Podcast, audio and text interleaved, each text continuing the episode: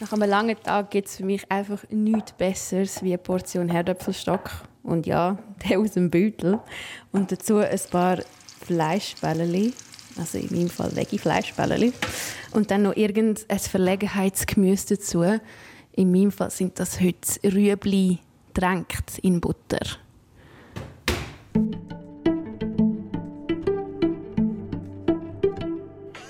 Dann sitze ich am liebsten aufs Sofa, mache den Fernseher an oder bin am Handy oder beides. Hauptsache, ich kann abschalten. Ich esse schnell und ohne wirklich zu keuen. Der Herdöpfelstock fühlt sich an wie eine Umarmung von innen. Solche Soul Food, also Essen, wo mich oben abholt, wo mich entspannt, schaufle ich mir ein paar Mal pro Woche rein. Aber wieso esse ich eigentlich, wenn ich esse? Warum essen wir, wie wir essen? Für diesen Podcast rede ich, Anna Kreidler, mit Menschen, die sich mit ihrer Beziehung zum Essen auseinandersetzen. Mit allen schönen und komplizierten Aspekten.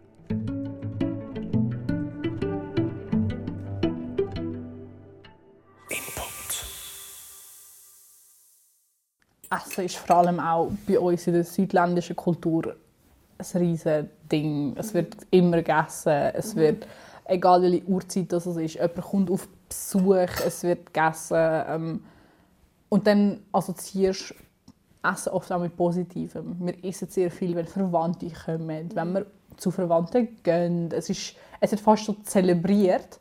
Und durch das denkst du dann immer auch an positive Sachen durch Essen. Ihr habt gerade Elena gehört. Sie heißt eigentlich anders, aber möchte nicht, dass ich sie bei ihrem richtigen Namen nenne. Sie hat mich auf die Idee für die Folge gebracht, wo ich sie vor kurzem für eine ganz andere Recherche für eine Reportage kennengelernt habe. Ich treffe sie bei ihr Hai. Sie hat einen Himbeerkuchen mit weißem Schokiüberzug für uns gemacht, so einen mit rosa Streusel obendrauf.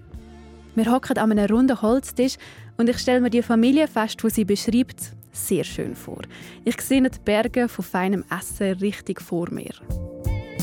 Es hat bei ihr die aber auch Regeln gegeben. Fastfood sei zum Beispiel ein No-Go gewesen. Wo sie dann von die ausgezogen ist, hat sich für sie eine ganz neue Welt aufgetan. Und auf einmal erschliessen sich Sachen, die du dir kaufen kannst, die, die die Eltern zum Beispiel vorher nicht gekauft haben. Du kannst dir um halb eins am Morgen einfach eine Pizza in den Ofen schieben und niemand sagt dir etwas. Es ist nicht verboten. Und früher als Kind bist du am Mac vorbeigefahren und haben die Eltern gesagt, nein, wir haben die essen und keine Ahnung was. Und dann hast du auch gedacht, so, ach Mann, aber wie gerne, sag mal eine Portion Pommes und ein paar Chicken Nuggets oder keine Ahnung was. Und das ist einfach nie gehabt. Und dann auf einmal hast du es.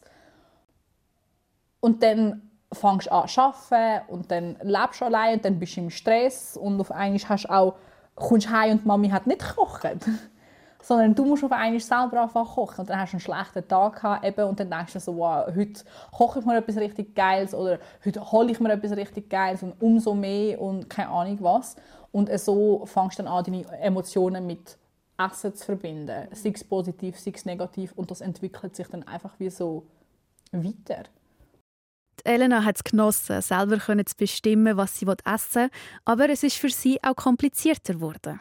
Einmal sei sie am HB in Zürich 15 Minuten lang am Hin und Her überlegen, ob sie sich Chicken Nuggets kaufen oder nicht.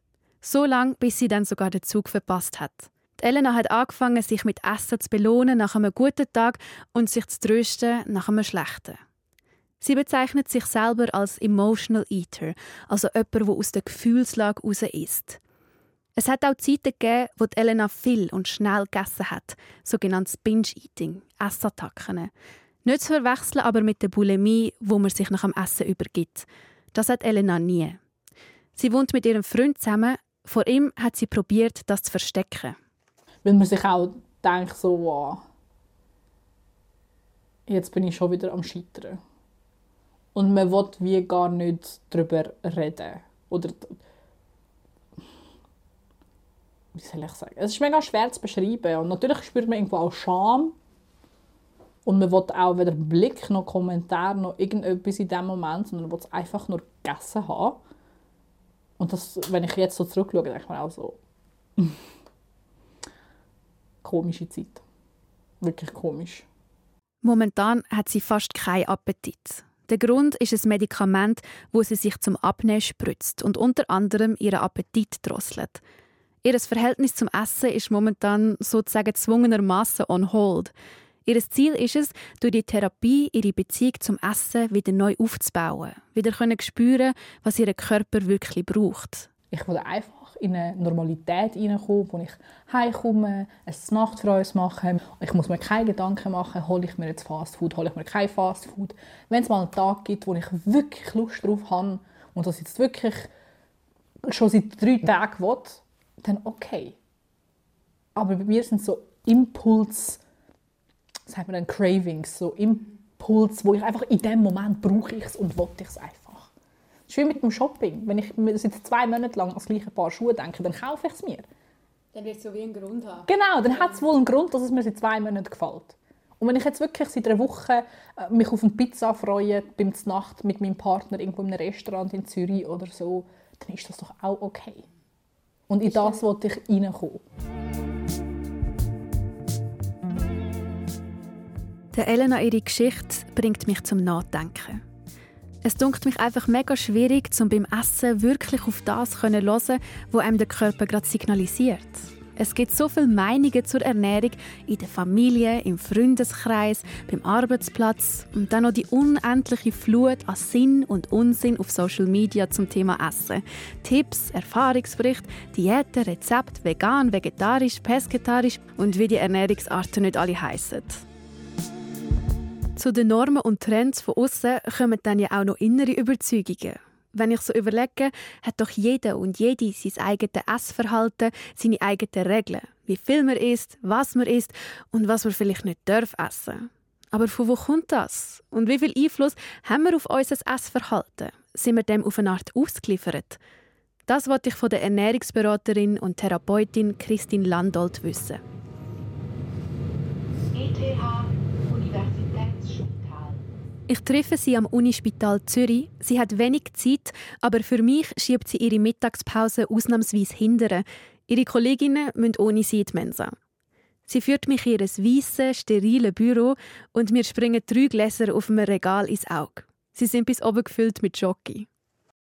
Genau, ja, das äh, ist von uns, wo wir auch in der Pause zu uns nehmen, manchmal, oder nach dem Kaffee oder zum Kaffee dazu, genau. Weil eben Schoki gehört zu der ausgewogenen Ernährung auch dazu.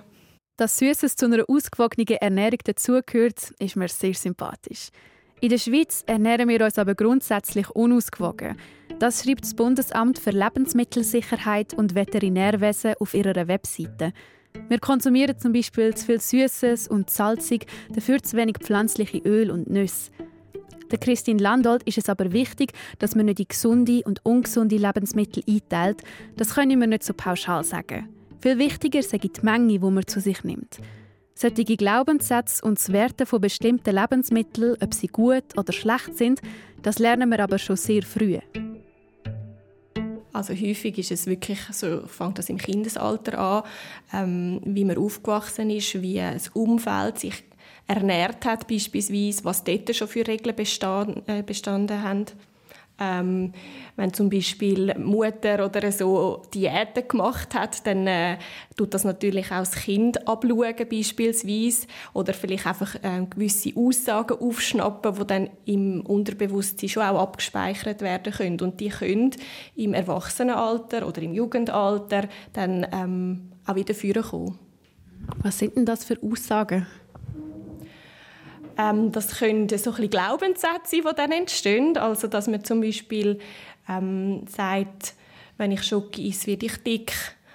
Ähm, oder wenn es mir schlecht geht, dann brauche ich etwas Süßes. Ah, ich muss auch gerade an das denken, mit dem, man muss den Teller leer essen. Ist das auch so etwas? Genau, ja. Ähm, das kann auch sein, ähm, wenn zum Beispiel Großmutter früher gesagt hat, wenn man aufgegessen hat, dann scheint die Sonne. Oder eben das Gegenteil, wenn man nicht aufgegessen hat, dann kommt es regnen. Das sind so Sachen, die sich natürlich fest einprägen. Und je häufiger man das hört, je mehr tut sich abspeichern im Hinterkopf. Und dann hat man vielleicht dann auch später ähm, eher die Tendenz, dass man nichts stehen lassen möchte und einfach aufgegessen wird. Und manchmal ist das unterbewusst abgespeichert dass man dann nicht auf sein Gefühl lässt, wo vielleicht schon länger würde sagen, eigentlich bin ich jetzt satt oder habe ein gutes Wohlfühlgefühl. Also es ist ja nicht unbedingt Sättigung so eindeutig manchmal erkennbar, ähm, aber dass man dann in dieser Situation weiter isst, weil man ähm, dass es so sich eingeprägt hat. Genau. Das kenne ich gut. Ich esse mega schnell und auch immer den ganzen Teller leer. Es ist wie eine Aufgabe, die ich erledigen muss. Und wenn es noch Reste im Teller hat, dann bin ich noch nicht fertig.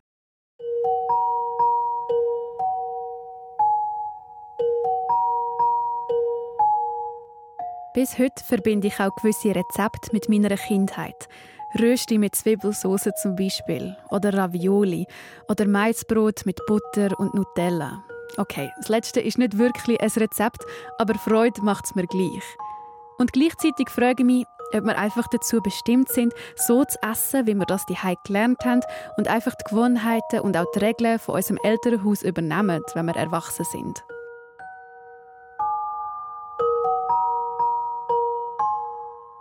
In der Schweiz nimmt sich jede zweite Person an einem Arbeitstag am Abend Zeit, um die zu kochen. Am Mittag sind es eher die älteren Erwachsenen, am Abend eher die Jüngeren. Das ist in einer Studie herausgekommen, die das Bundesamt für Lebensmittelsicherheit und Veterinärwesen 2017 publiziert hat. Die Tanja ist so eine, die sich mindestens einmal am Tag ein Menü kocht. Eine gemeinsame Arbeitskollegin hat mir von ihren Kochkünsten vorgeschwärmt. Sie hat mich zu sich eingeladen. Vor unserem gemeinsamen Kochen kennen wir uns aber noch nicht. Ein Experiment. Ich wollte erfahren, wieso sie sich so fürs Kochen begeistert. Und wer weiß, vielleicht kann ich mir ja sogar noch etwas abschauen. Als erstes zeigt sie mir gerade mal ihre Küche. Ich habe also ein paar Sachen, weißt ein bisschen trusted, zum Beispiel den Kasten rausgenommen, dass ich wie alle meine Gewürze auf einen Blick, auf einen Blick habe. Und den Kasten, die Tür habe ich auch rausgenommen, die, die Kästchen-Türen, um die Kochbücher mhm. zu haben. Wir schneiden zusammen durch ihre Kochbücher und das sind nicht nur so Bücher, wo Rezepte drin stehen, sondern auch Lexika, wo aufgelistet ist, welche Zutaten zueinander passen und welche Gewürze man wie einsetzen kann. Die Tanja hat sich das Wissen über Jahre angeeignet und jetzt kann sie sich beim Kochen einfach aus dem Ärmel schütteln.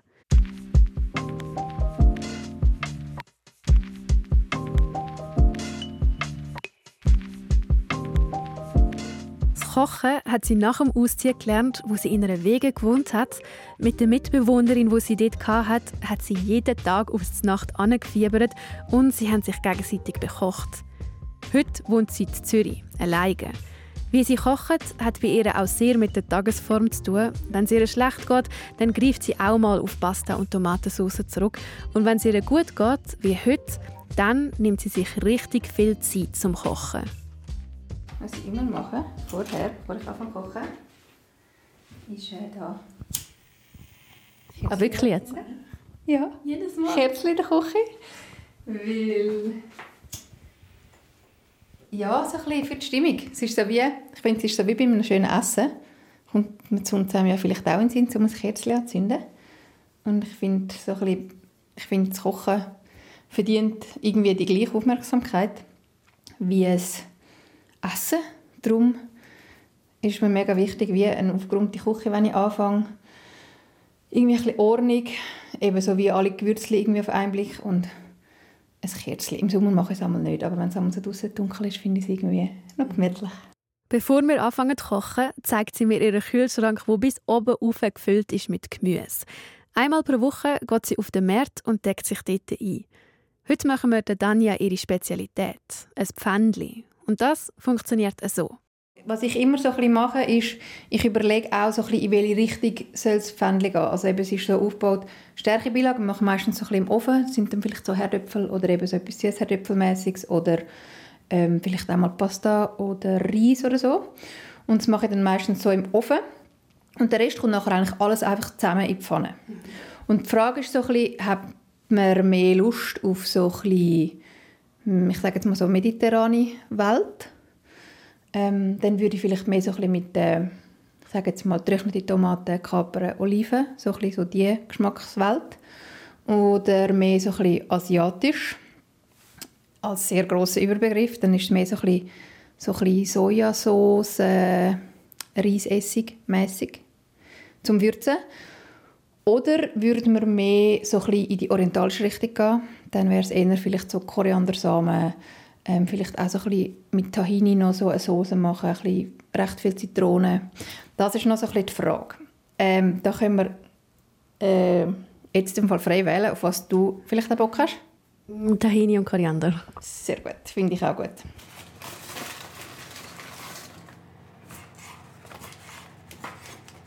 Wir entscheiden uns für ein paar Süßherdöpfel, Wurzelgemüse, Krautstiel und Pilz.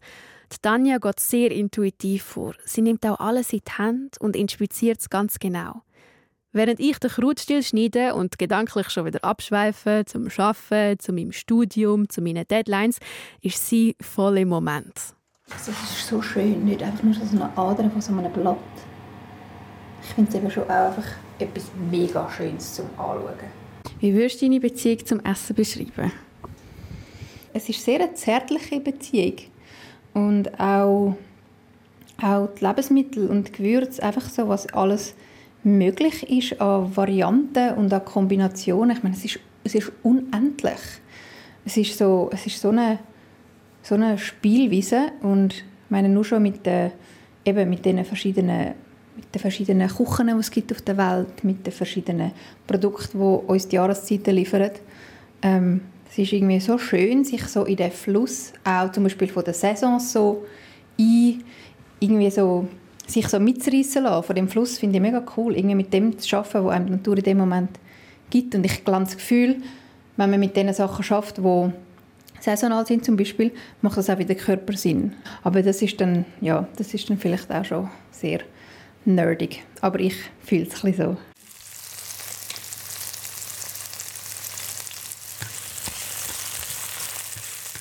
Was sie sagt, leuchtet mir mega ein. Und auch der Gedanke, so mit den Lebensmitteln durch die Saison zu gehen, finde ich schön. Aber es dunkelt mich einfach auch mega aufwendig, um sich mit dem auseinanderzusetzen, um herauszufinden, was dann überhaupt zusammenpasst und was nicht. Ich habe das Gefühl, dass es mir ein grosses Risiko wäre, so viel Zeit ins Kochen und das Essen investieren, wenn ich nachher nicht einmal sicher sein kann, dass es gut kommt. Und es wäre mir dann auch schade ums Geld für die guten Zutaten vom Markt, weil das ist ja auch nicht ganz günstig, oder? Also es ist schon teurer, glaube ich. Was allerdings auch ist, es hebt mega viel länger. Ich habe wirklich kein, kein, kein äh, Food Waste, obwohl ich zum Teil das Gemüse zwei Wochen im Kühlschrank kann. Aber einfach weil durch das, dass es irgendwie am Morgen oder am Vortag geerntet wird und nicht halt noch in verschiedenen Lagerhallen ist und dann an die Läden verteilt wird und so. Und ja, eben, du entdeckst einfach Zeug, wo, wo, es nicht gibt im Laden.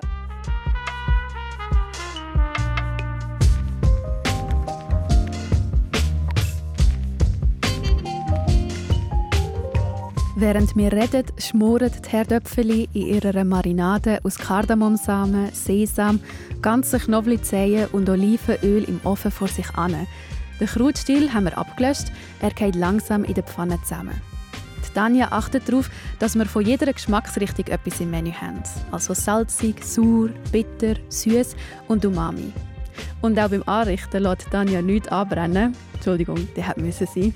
Zuerst kommen die Herdöpfel, dann der Krautstiel mit der Soße und dann die Pilze oben drauf. Zum Schluss kommt noch eine Tahini-Zitronensauce drüber und ein bisschen Koriander. Oh, danke vielmals fürs Kochen. Mega gerne. Mhm. So ist romantisch. Danke. Bist du da?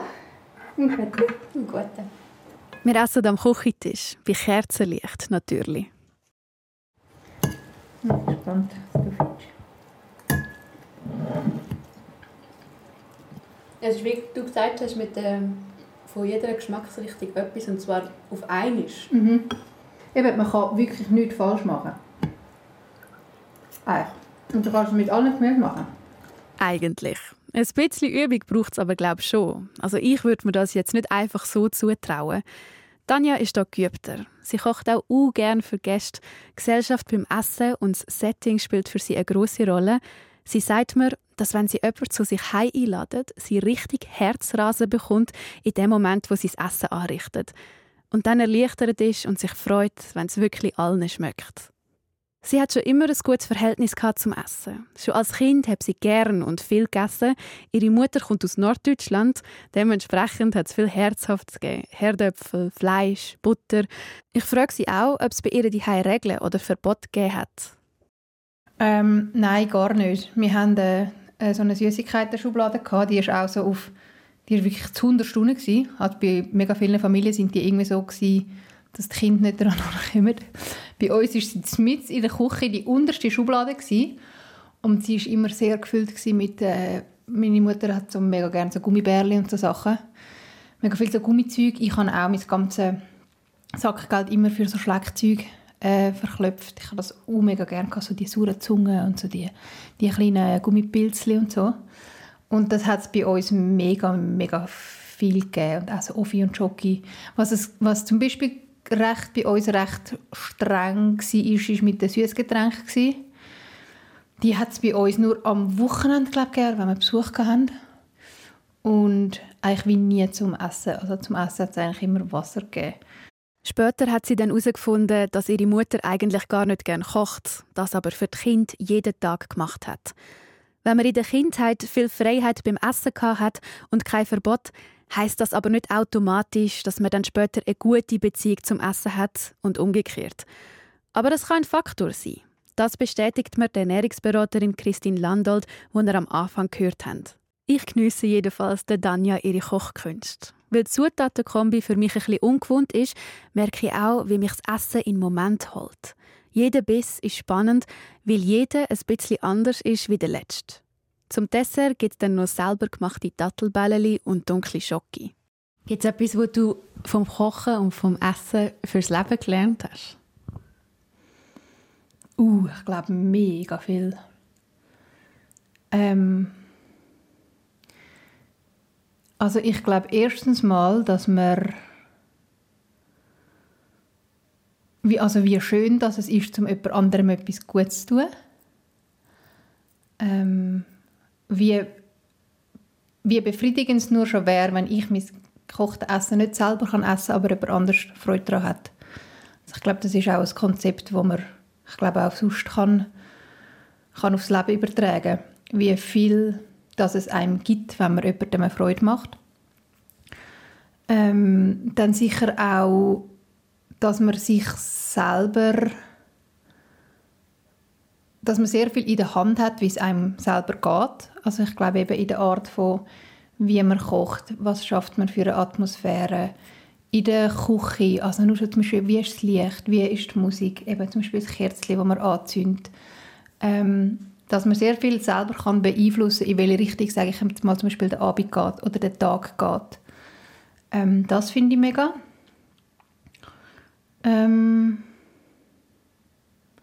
ja, und vielleicht auch einfach, wie, wie farbig und würzig und spannend so unsere Welt ist.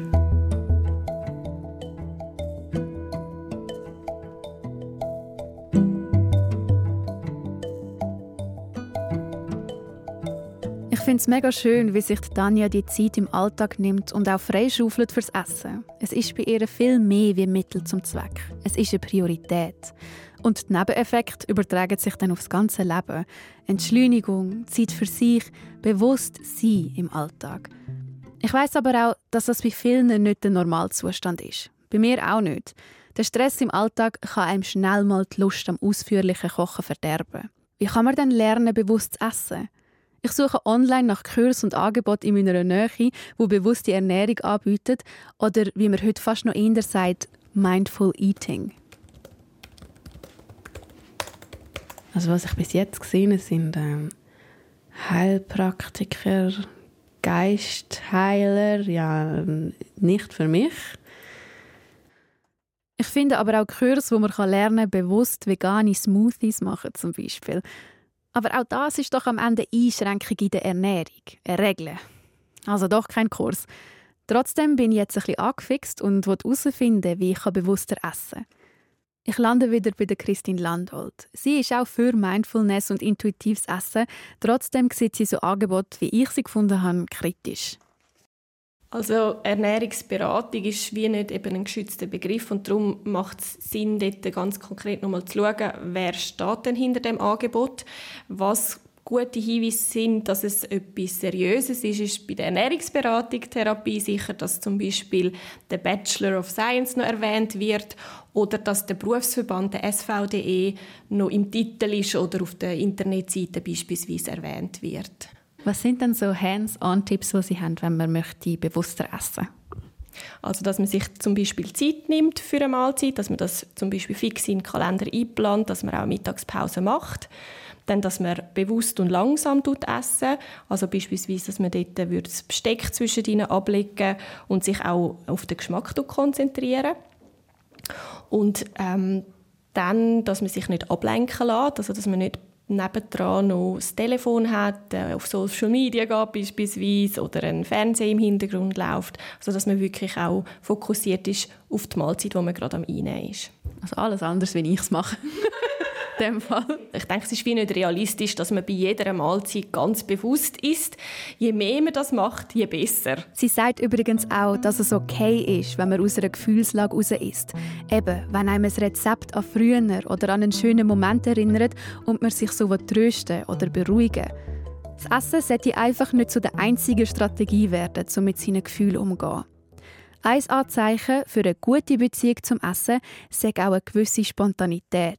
Also eben, dass auch mal etwas Unerwartetes dafür vielleicht besonders feines Platz hat, wie zum Beispiel ein Glasse. Von der Danja habe ich gelernt, dass man sich beim Kochen auch einfach mal treiben kann. Ich probiere es aus. Also es ist jetzt morgen früh in Zürich und statt dass ich heute ausschlafe, schleppe ich mich jetzt gerade an den Markt. Und mein Ziel ist es, um einfach mal zu schauen, was es hat und mich dann inspirieren zu lassen, was ich mir heute feins könnte kochen. Eine neue Situation für mich. Als Kind bin ich eigentlich nie an den gegangen, aber jetzt als Erwachsene entdecke ich es ein bisschen für mich. Wie man isst, kann sich also auch ändern. Es ist nicht nur eine Frage der Sozialisierung. Und wie wir einkaufen, ist je nach Sprachregion in der Schweiz unterschiedlich. Das hat eine Auswertung der Verkaufszahlen der Migros-Supermärkte durch den Bund gezeigt. In der französisch- und italienischsprachigen Schweiz ist das Verkaufsmuster gesünder. Zumindest hat man dort verglichen mit der Deutschschweiz mehr Gemüse und Früchte postet. Die Zahlen sind allerdings schon etwas älter, von 2011. Ich schlendere an den Stand vorbei und komme ins Gespräch mit einem der Standbetreiber. Auf die Frage, ob er ein Lieblingsessen hat, hat er ganz eine klare Antwort. Es ist so ein gutes Produkt, Herdöpfel kann man so vielfältig machen. Vom Stock über Rösti, über Salzeröpfel. Es ist einfach ein Traum, der Herdöpfel. Hat Essen für Sie auch etwas Emotionales? Sehr. Also vor allem, weil wir sind ein Drei-Generationen-Haus, essen etwa zehn Personen am Tisch. Und das ist sehr wichtig einfach. Dass man, dass man es genießt, dass man zusammen ist. Ich könnte mir fast nicht vorstellen, als Single irgendwo allein im Eck hocken und essen. Das Essen ist einfach Zusammengehörigkeit und ja, Wirklich, also emotional ist das beste, das beste Ding. Es verbindet auch, oder? Ja, absolut, absolut, ja. Ich bin gerade noch auf der Suche für etwas für ähm, Mittag. Ist das ein roter Chicorée? Ja, das ist alles roter Chicorée. Ich kaufe ihm einen ab und gehe weiter. Er hat gemeint, dass der Chicorée gut schmeckt, wenn man ihn kurz anbrötelt. Ich behalte es mal im Hinterkopf. Die Sonne scheint, die Menschen schwätzen miteinander. An das könnte ich mich gerade noch gewöhnen. Also, was habe ich jetzt da? Zwei Blumenköhl und so ein Chicorée, wo so mega speziell aussieht. Er hat so wie Finger und sieht aus wie eine grosse Knospe. Und von das sind jetzt insgesamt zahlt 12 Franken. Ja, schon, schon nicht nichts. Aber dafür hat sie noch Beratung inklusive gegeben und ein paar nette Gespräche. Wieder die Heime stehe ich jetzt vor der grossen Frage, was ich mit dem Sack voll gesundem Gemüse anfangen Ich probiere es mal ohne Rezept und ohne Ablenkung wie Podcast oder Musik am Handy zu hören.